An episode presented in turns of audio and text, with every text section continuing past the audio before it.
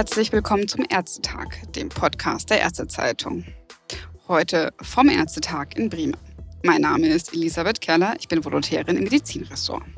Bei mir ist Doreen Sallmann, die Abgeordnete der Landesärztekammer Thüringen. Sie ist Fachärztin für Innere Medizin, Hämatologie und Onkologie und die Chefärztin der Onkologie an der Regiomed Reha Klinik Masserberg. Sie haben sich ja vorhin dafür eingesetzt, die Zusatzbezeichnung für Homöopathie in der Weiterbildungsordnung beizubehalten und es damit begründet, dass Sie die Möglichkeit haben möchten, Ihren Patienten weiter homöopathische Mittel als Zusatz zu geben, ohne Heilsversprechen, falls Sie dieses wünschen. Welche Konsequenzen hat das für Sie jetzt direkt, dass der Antrag auf Streichung angenommen worden ist?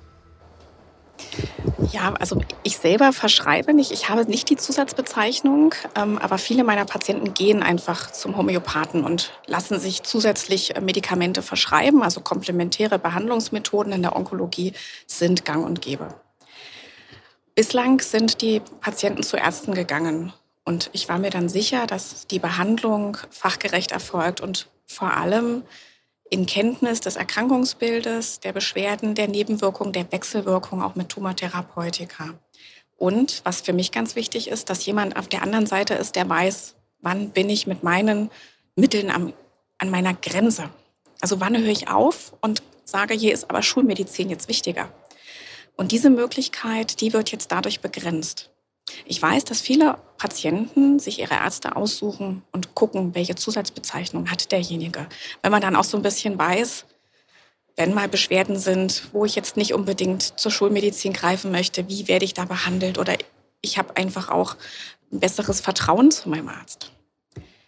Die gehen jetzt zum Heilpraktiker und da sind ja die Zugangswege auch um Heilpraktiker zu werden. Die Hürden sind nicht so hoch. Ich habe es ja gerade dargestellt, ich kann das in einem Online Studium über anderthalb Jahre werden. Ich habe da keinen einzigen Patienten gesehen. Das heißt, es gibt welche, die sind gut. Es gibt gute Heilpraktiker, ohne Frage. Aber es gibt eben auch welche, die sind es nicht.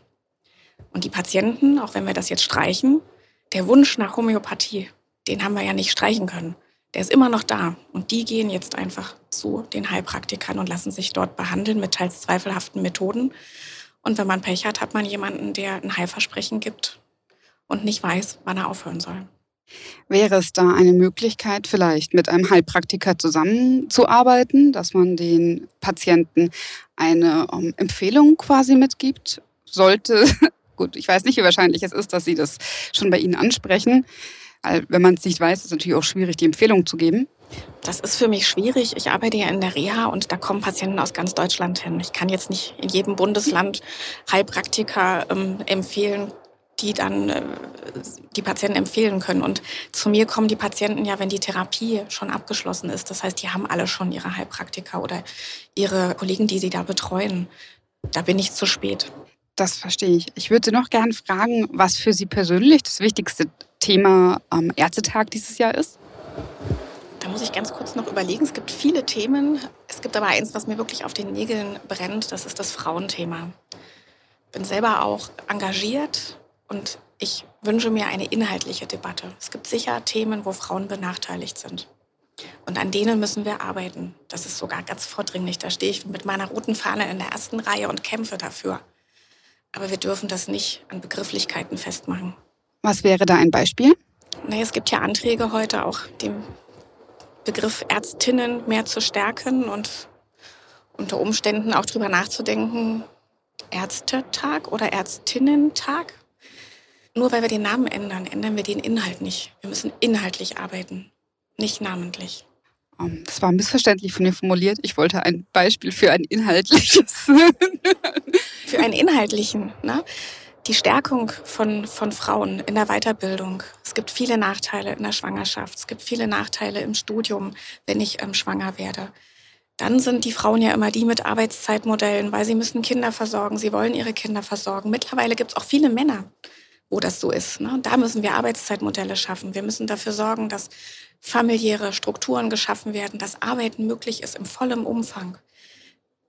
Kinderbetreuung so gestalten, dass die nicht abends endet oder in der Nacht, wenn ich Nachtdienst habe. Es gibt oftmals ja Pärchen, die, da sind beide im medizinischen Sektor tätig. Und wenn die Nachtdienst haben, die können nicht gemeinsam Dienst machen, sondern die müssen sich absprechen. Wenn die in unterschiedlichen Abteilungen arbeiten, ich habe das oft erlebt, das ist eine Herausforderung. Da müssen die Dienstpläne der Abteilung so abgestimmt werden, dass nachts einer beim Kind ist. Es gibt Modelle mit Kinderbetreuungseinrichtungen über 24 Stunden und das wäre toll. Das würde die Mütter entlasten, die Väter auch. Chefarztpositionen. Es gibt immer noch zu wenig Frauen in Chefarztpositionen. Man kommt dorthin, aber da braucht man Stärkung, Coaching. Viele Frauen trauen sich nicht. Eine Frau bewirbt sich erst auf eine Stelle, wenn sie der Meinung ist, sie ist in der Lage, die auszufüllen. Ein Mann bewirbt sich einfach, weil er wissen will, könnte ich sie bekommen. Und da einfach dran zu arbeiten, das sind Dinge, für die setze ich mich ein. Sie sind ja selber Chefärztin. Haben Sie da Unterstützung erfahren? Ich habe viele Bücher gelesen, also die ganzen Ratschläge mein Lieblingsbuch Wecke die Chefin in dir. Habe ich gemacht. Man braucht ein Coaching, sonst schafft man es nicht. Sie haben ja gestern auch ähm, angesprochen, dass in den Antrag, wo es darum ging, dass mindestens 6000 neue Studienplätze geschaffen werden sollen, die auch staatlich finanziert werden müssen. Haben Sie da Erfahrung gemacht mit den privaten Unis, die dann ähm, da auch Konkurrenzangebote machen? Also ich kenne mehrere private Universitäten. Ich habe selber auch eine mit gegründet, damals noch in meiner beruflichen Weiterbildung. Ich weiß, welche Methoden auch da herrschen. Es gibt welche, die machen wirklich gute Lehre. Aber es gibt immer zwei Seiten der Medaille, es gibt andere. Aber das ist das eine. Was mich wirklich stört, ist, dass die Studenten ihre Studienzeit selber finanzieren. Klar können sie das steuerlich absetzen, aber in dem Moment fällt ja das Geld. Und sie kriegen, wenn sie fertig sind, nicht mehr Gehalt, nur damit sie das irgendwann mal wieder zurückzahlen können. Das heißt, die starten mit einem Minus, mit einem finanziellen Minus und stellen ihre Arbeitszeit zum Wohle der Bevölkerung danach ein. Und ich finde, hier muss Gleichberechtigung herrschen. Wenn man staatlich finanziert, man kann auch die privaten Universitäten staatlich finanzieren. Und zwar so, dass der Studienplatz für den Studenten gezahlt ist am Ende wie auch immer das gelöst wird. Aber ich möchte die finanzielle Mehrbelastung für die Studenten nicht mehr. Das ist ja auch eine Frage, die dann häufig an um, ähm, gerade Frauen, die studieren möchten, auch eine Problematik stellt, wenn man, also zumindest kenne ich das so, dass man sich dann vorher überlegt, kann ich das machen? Was muss ich machen, damit ich das dann finanzieren kann? Und dann sagt man auch eher mal, öh, ist mir zu heikel, ich mache lieber was, wo ich leichter absehen kann, dass das funktioniert, wo ich kein Privatstudium brauche. Das führt ja dann auch schon dazu, dass man dann da eher schwächelt als Frau. Sehen Sie das auch so? Ja, und ich muss ja zusätzlich arbeiten. Also wenn ich jetzt nicht in, aus einem reichen Elternhaus komme oder irgendwelche Gönner habe, die mir das Studium finanzieren, also Studienkosten, danach, dazu kommen ja auch noch die Lebenserhaltungskosten. Ich muss Miete zahlen, ich muss meine Lehrmittel zahlen, die Bücher kosten nicht wenig in der Medizin. Das Equipment, was man braucht, müssen sich mal angucken, was ein Stethoskop kostet. Ne? Das ist eine Investition in die Zukunft, aber es ist nicht preiswert. Das kommt ja alles noch on top.